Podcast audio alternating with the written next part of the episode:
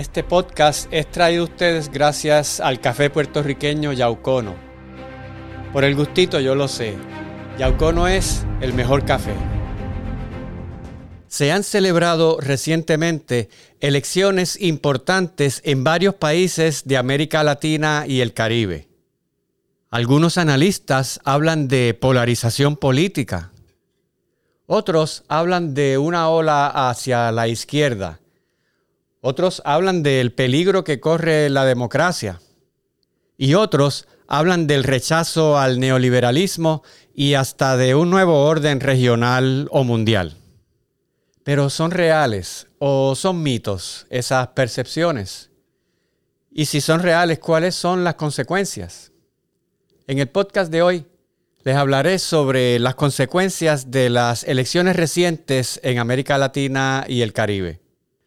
Soy el doctor Jorge Schmidt Nieto, analista de política.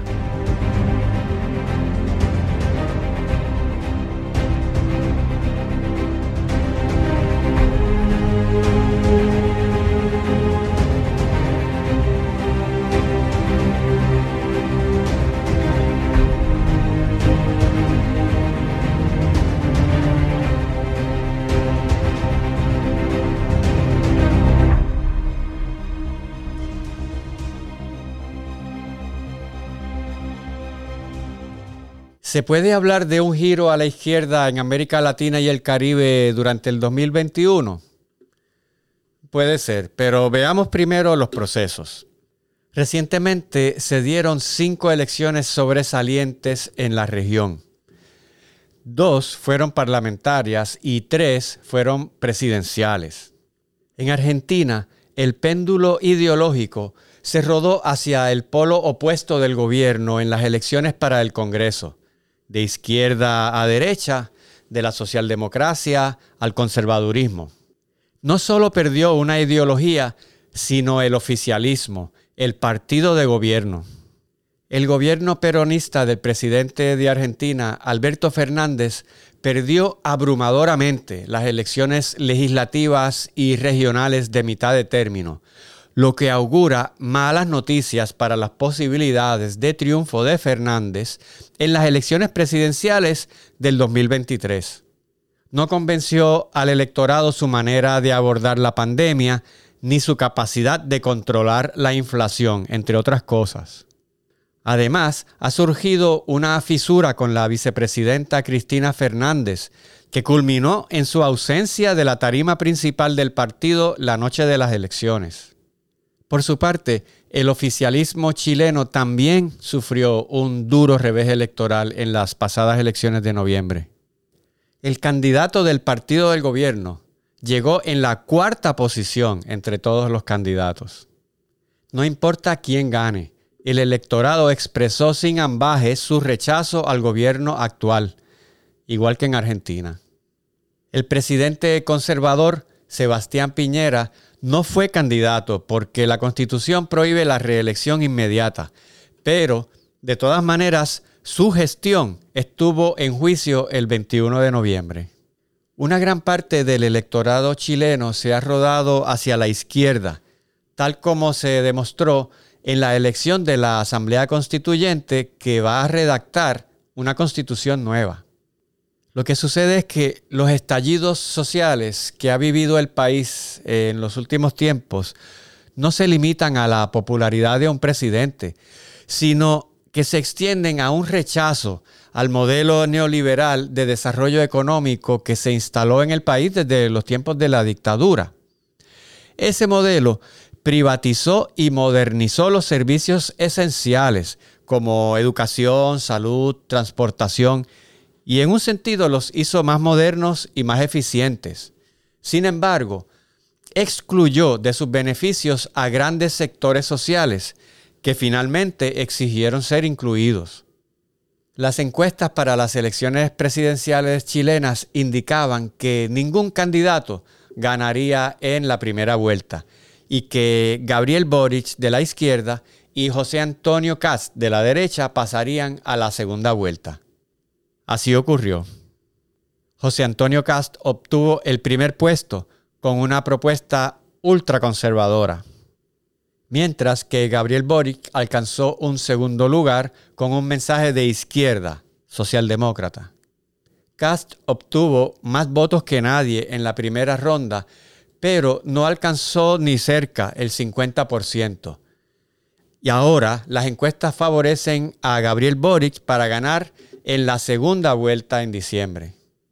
Y aunque Boric aparece cómodamente como favorito, la cantidad de indecisos es muy alta todavía. Así que la victoria dependerá no solo de convencer a los votantes, sino de movilizar a sus seguidores, porque la participación electoral chilena es la más baja de Sudamérica. En Chile también se debaten entre el cambio y el orden. Miles de personas participaron en el estallido social del 2019, exigiendo cambios profundos en la sociedad chilena, mientras que, por otro lado, la inestabilidad producida por esas mismas manifestaciones generó una gran necesidad de producir estabilidad social, es decir, orden político. Esas dos visiones disputan la presidencia chilena. En Argentina y Chile, Habrán perdido los partidos de gobierno, pero triunfó el proceso democrático. En ninguno de los dos países hubo duda de la transparencia del proceso, de la libertad de los electores para votar, de las garantías para los candidatos y de que no hubo fraude. No fueron perfectas, pero se hizo valer la voluntad popular. En ambos casos, los perdedores admitieron los resultados y no levantaron dudas sobre la pureza del proceso, contrario a lo que sucedió en Estados Unidos en las elecciones del 2020. En cambio, las elecciones en Nicaragua y Venezuela se dieron en un clima poco propicio para el ejercicio de la participación democrática. En ambos casos, el proceso no fue transparente. Se persiguió a los candidatos de la oposición política el organismo electoral se parcializó a favor del oficialismo, no hubo independencia judicial y se utilizó el control de las instituciones. En ambos casos, el proceso no fue transparente. Se persiguió a los candidatos de la oposición política. El organismo electoral se parcializó a favor del oficialismo. No hubo independencia judicial y se utilizó el control de las instituciones gubernamentales para cometer fraude legalmente. El resultado en ambos casos fue una victoria para el presidente y su partido por unos márgenes apabullantes que dan la impresión de tener el apoyo masivo del electorado. El sandinismo nicaragüense no fue así en sus inicios como partido de gobierno en la década de 1980 ni lo fue el chavismo venezolano de principios del siglo XXI. Sin embargo, hoy ambos han traicionado sus principios fundacionales y sus propias prácticas políticas originarias. Las elecciones presidenciales en Nicaragua partieron de un fraude y culminaron en un circo electoral. El presidente Daniel Ortega nunca debió haber aspirado a un tercer término en 2016 y mucho menos a un cuarto término en 2021. La constitución lo prohíbe, pero la Corte Suprema declaró desfachatadamente que aspirar a un cargo electivo era un derecho humano y que ninguna ley lo podía prohibir. Además, el gobierno ha perseguido a sus críticos y encarcelado a los candidatos opositores. Ortega obtuvo 75% de los votos en un proceso carente de toda legitimidad legal y moral. Por su parte, Venezuela tuvo elecciones para gobernaciones, alcaldías y legislaturas locales, el mismo día de las elecciones de Chile. Las encuestas indicaban que los resultados le favorecerían al presidente Nicolás Maduro. No se equivocaron el chavismo obtuvo victorias en la mayoría de los estados y municipios.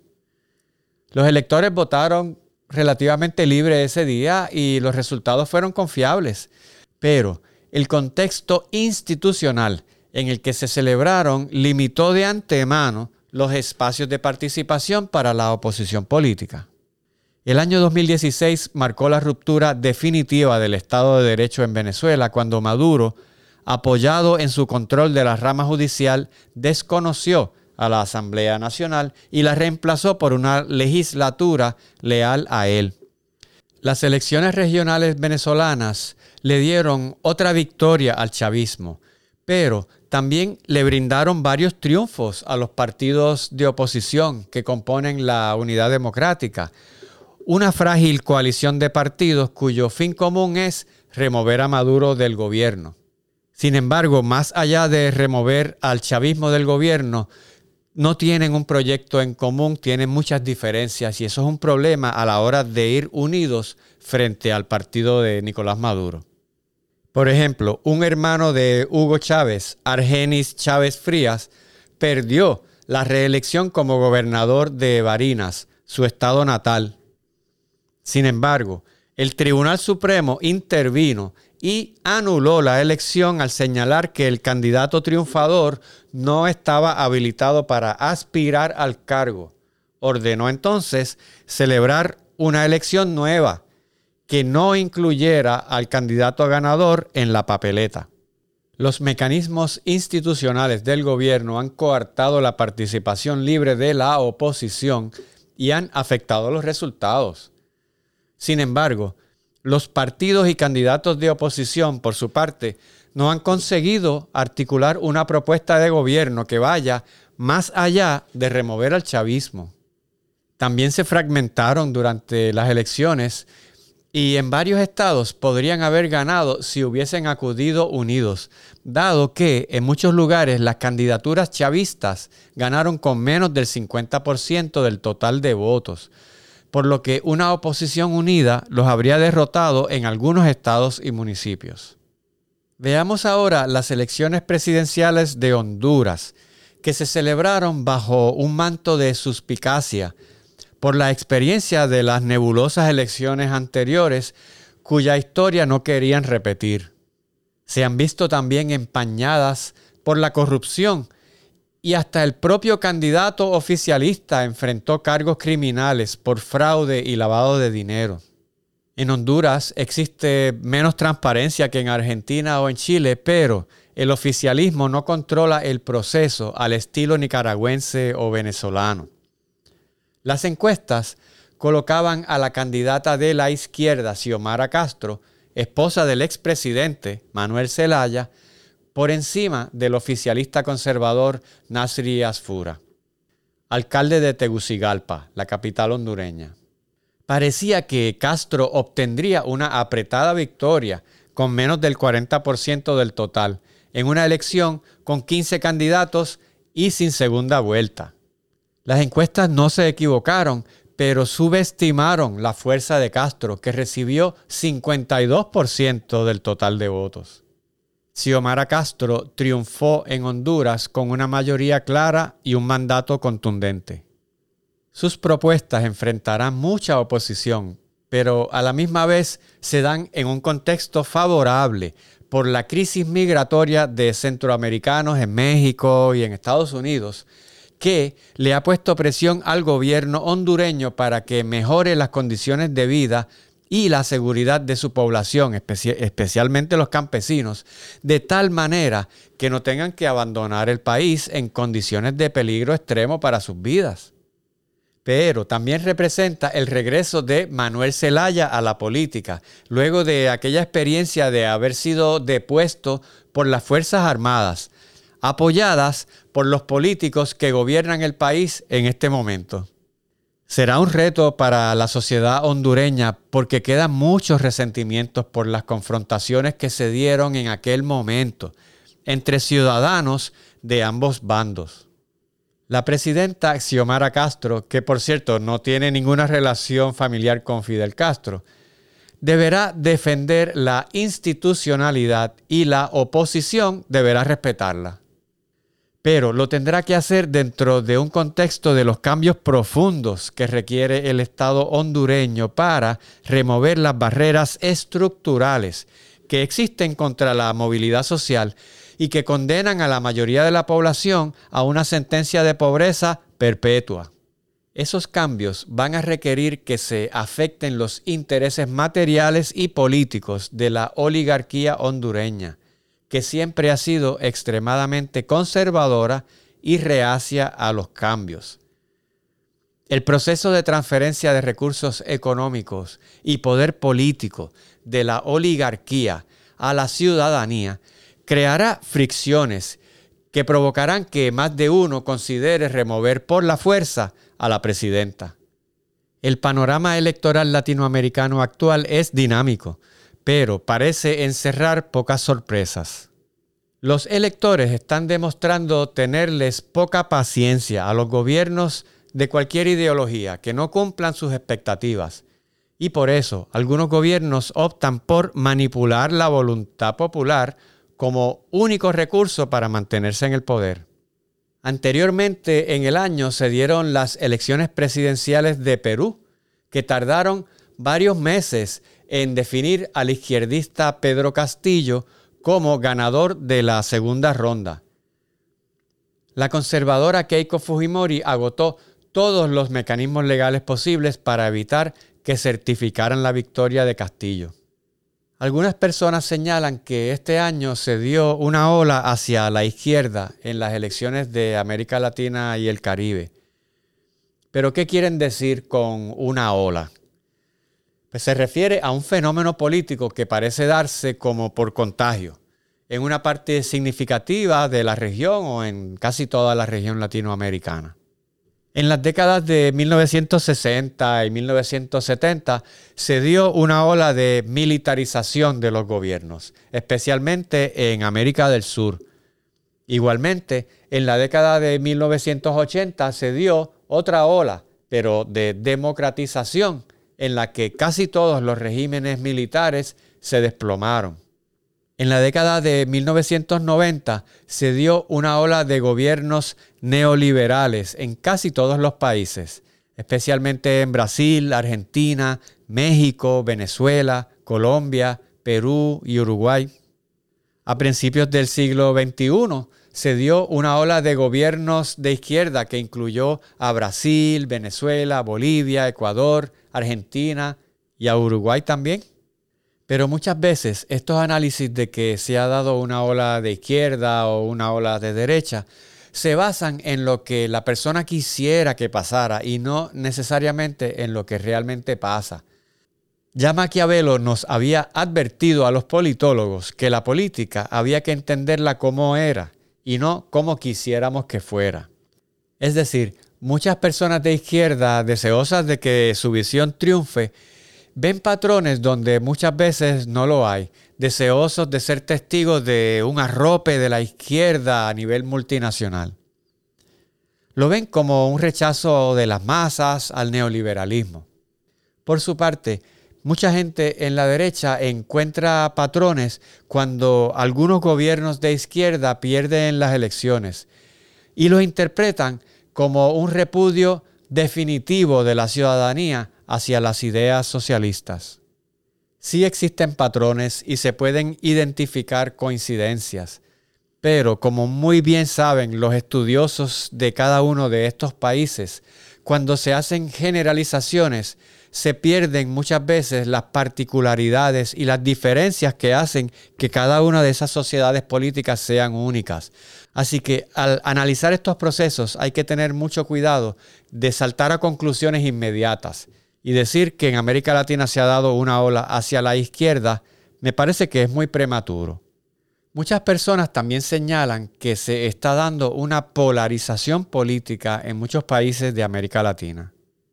Alegan que los votantes se han agrupado alrededor de dos posturas extremas, de izquierda y de derecha, con poca gente en el centro.